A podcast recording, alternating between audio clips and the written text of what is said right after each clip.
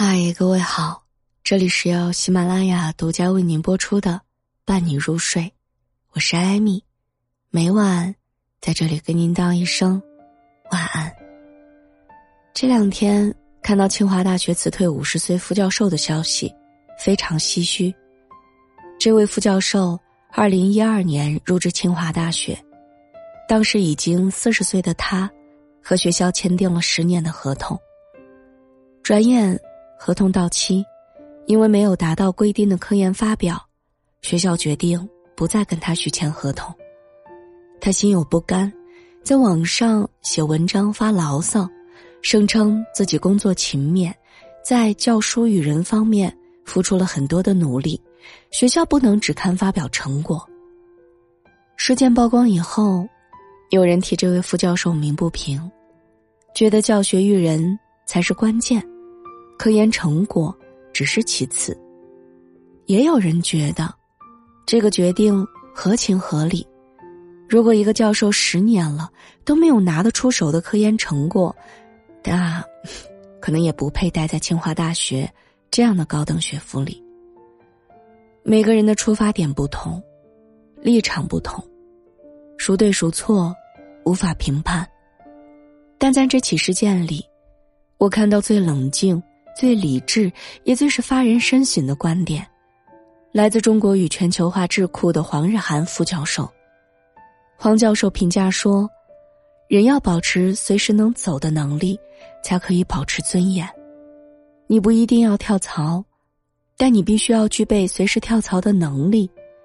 你不够强，就得看人脸色。”曾任济宁市市长梅永红也说过。体制内的人要保持随时离开体制的能力。这世上没有一劳永逸的生活，更没有所谓的铁饭碗。新东方名师夏鹏提出过一个观点：离职只有两种，一种是被动，另一种是主动。被动离开，可能是你被裁掉了，也可能是你的能力无法胜任，不得不离开。而主动离职，意味着你有更多的选择性，主动权在自己手里。很多人认识冯唐，因为他是作家的身份，但是在此之前，冯唐是一位超级厉害的打工人。冯唐毕业之后，校招进了世界排名第一的管理咨询公司麦肯锡。进入麦肯锡头一年，冯唐每周工作九十个小时。没在凌晨两点前睡过觉，就连上厕所也在回复短信。他曾经以三到四个月的时间完成一个项目的速度，在三年内完成了近十个项目，迅速成长为了一名称职的职业经理。麦肯锡的工作经历，让冯唐熟练掌握了跟各类背景的人打交道的技巧。麦肯锡的内部至今都一直流传着冯唐的一段佳话。他曾经跟一家公司的三四名高管建立了极好的关系，这家公司成了冯唐的长期客户，每年都有多达三五个项目给他做，即使在整个麦肯锡的中国，这也是非常罕见的。二零零三年，冯唐在飞机上遇到了当时招商局国际的 CEO，对方主动邀请他加入。面对新的工作机会，冯唐没有任何的迟疑。在麦肯锡积攒的实力和资源，给了他离开的底气。正如黄日涵副教授所言：“你可以不跳槽、不离职，但是你必须具备可以离开的能力。具备随时跳槽的能力，本质上也是避免职场内耗最好的底气。”在微博上看到过一个真实的故事：一家技术型公司的老板。从美国挖回来一个麻省理工的大神，全公司用了一年都没有突破的项目，大神加了一个星期的班就搞定了。二零一七年，大神一个人创造的利润是公司往年的三倍多。公司规定不能抽烟，可大神说他不抽烟没灵感，老板直接给他安排了一个办公室当抽烟室。大神每天上班不打卡，也不穿正装。天天躲在办公室里吃炸鸡。大神之所以敢如此的特立独行，就是因为人家实力够硬，完全不怕裁员。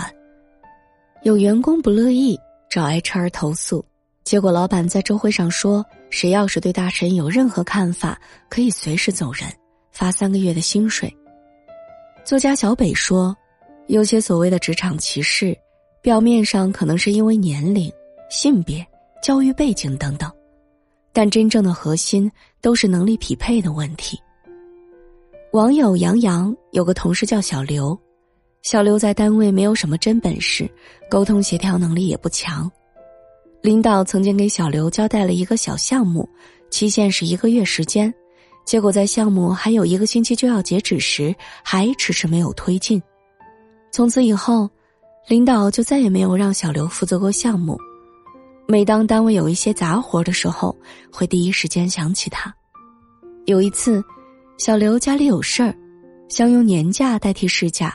请假回家处理事情，公司其他同事都是这么做的，可当小刘找到领导时，却被拒绝了。小刘也不敢轻易的辞职，担心离开以后连份工作都找不到，只能忍气吞声的干着。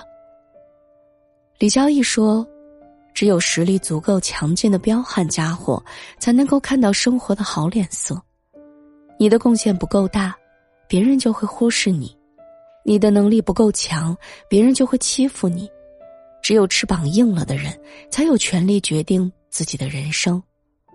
一个人最大的本领，是既有把眼前事情做好的能力，又有华丽转身离开的勇气。博物学家达尔文曾发现，有一种雀类，明明是同一个物种，但是嘴巴部位、形状各不相同。有的雀喙部又厚又硬。便于在地上捡拾坚果，有的雀喙部又尖又细，便于啄食树木里的虫子；有的雀喙部不紧密切合，还微微的向内弯，方便吃花蜜和昆虫。这种根据环境变化不断进化的雀，被称为达尔文雀。普通人面对时代的浪潮，最好的破局之道，就是像达尔文雀一样，不断的进化自己的能力。资深的媒体人何家岩分享过一个故事：何家岩开了一家咨询公司，同时招了两位员工小 Z 和小 Y。刚进公司的时候，合伙人和项目总监都不看好小 Z，认为他没有天赋，而小 Y 极具天赋。后来，小 Z 每天都勤勤恳恳的工作和学习，晚上最后一个离开公司，他给自己定了闹钟。早晨六点半起床，通过应聘网站学习各种管理和咨询知识。刚开始两年，小 Z 与小 Y 的确存在一些差距，但从第三年开始，小 Z 凭借出色的资料搜集和数据分析能力，成为了公司的业务骨干，开始担任项目经理，拿到了四十万的年薪。何佳言说：“能不能持续进化，是拉开人与人距离最重要的原因。”这个世界上，没有永远上升的行业，更没有能干一辈子的工作。实力决定你的今天，而进化力决定你的未来。职场中如何进化，才能让自己具备随时离开的能力呢？首先，我们要戒掉打工者思维。什么叫打工者思维啊？有人总结的好：老板给多少钱，我就出多少力。老板不多给钱，我才不多出力。很多人总是认为工作是为老板干的，是为企业干的，其实工作是为自己干的。经济学家薛兆丰说过：“每一个人都是在为自己的简历打工，不管公司能够维持多久，这份简历会一直陪着我们。如果你只是把工作当成谋生的手段，做一天和尚撞一天钟，十年以后。”你也不会有什么长进的。可如果你把工作当成事业去奋斗，你在工作中积累的经验、掌握的技术，都会成为你下一次选择工作时谈判的筹码。第二是不断自我迭代更新。有人说，当今这个时代，倘若你与世隔绝三年，回来后就会发现，恍若隔了一个世纪。有的人工作以后。就从来没有对自己更新换代过，一直都是第一代的产品。有的人每天都在不断的自我迭代，不断更新换代自己的知识、能力、格局，时刻保持学习的能力，别让时代的进步成为你个人的悲哀。第三，成为 U 盘型的人才。罗振宇曾经提出过一个形象化的概念：U 盘化生存，大致意思是。一旦工作情况有变，你就应该像 U 盘，随时能够插到下一台电脑上。绝大多数人的职场危机，往往不是年龄危机，而是没有一技之长。只要拥有自己擅长的技能，无论遭遇了什么，都会有立足之处的。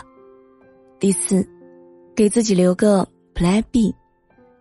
前段时间，某大厂辞退了一位三十九岁的程序员，后来。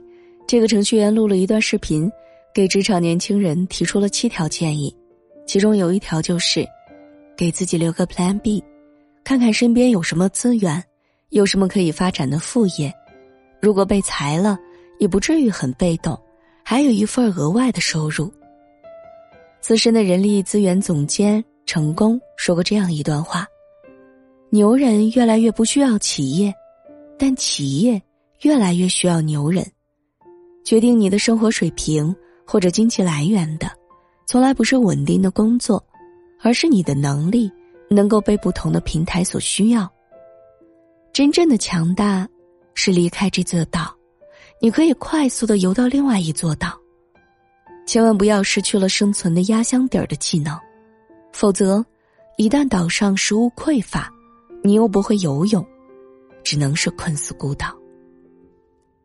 这里是由。喜马拉雅独家为您播出的《伴你入睡》，我是艾米，每晚在这里跟您道一声晚安。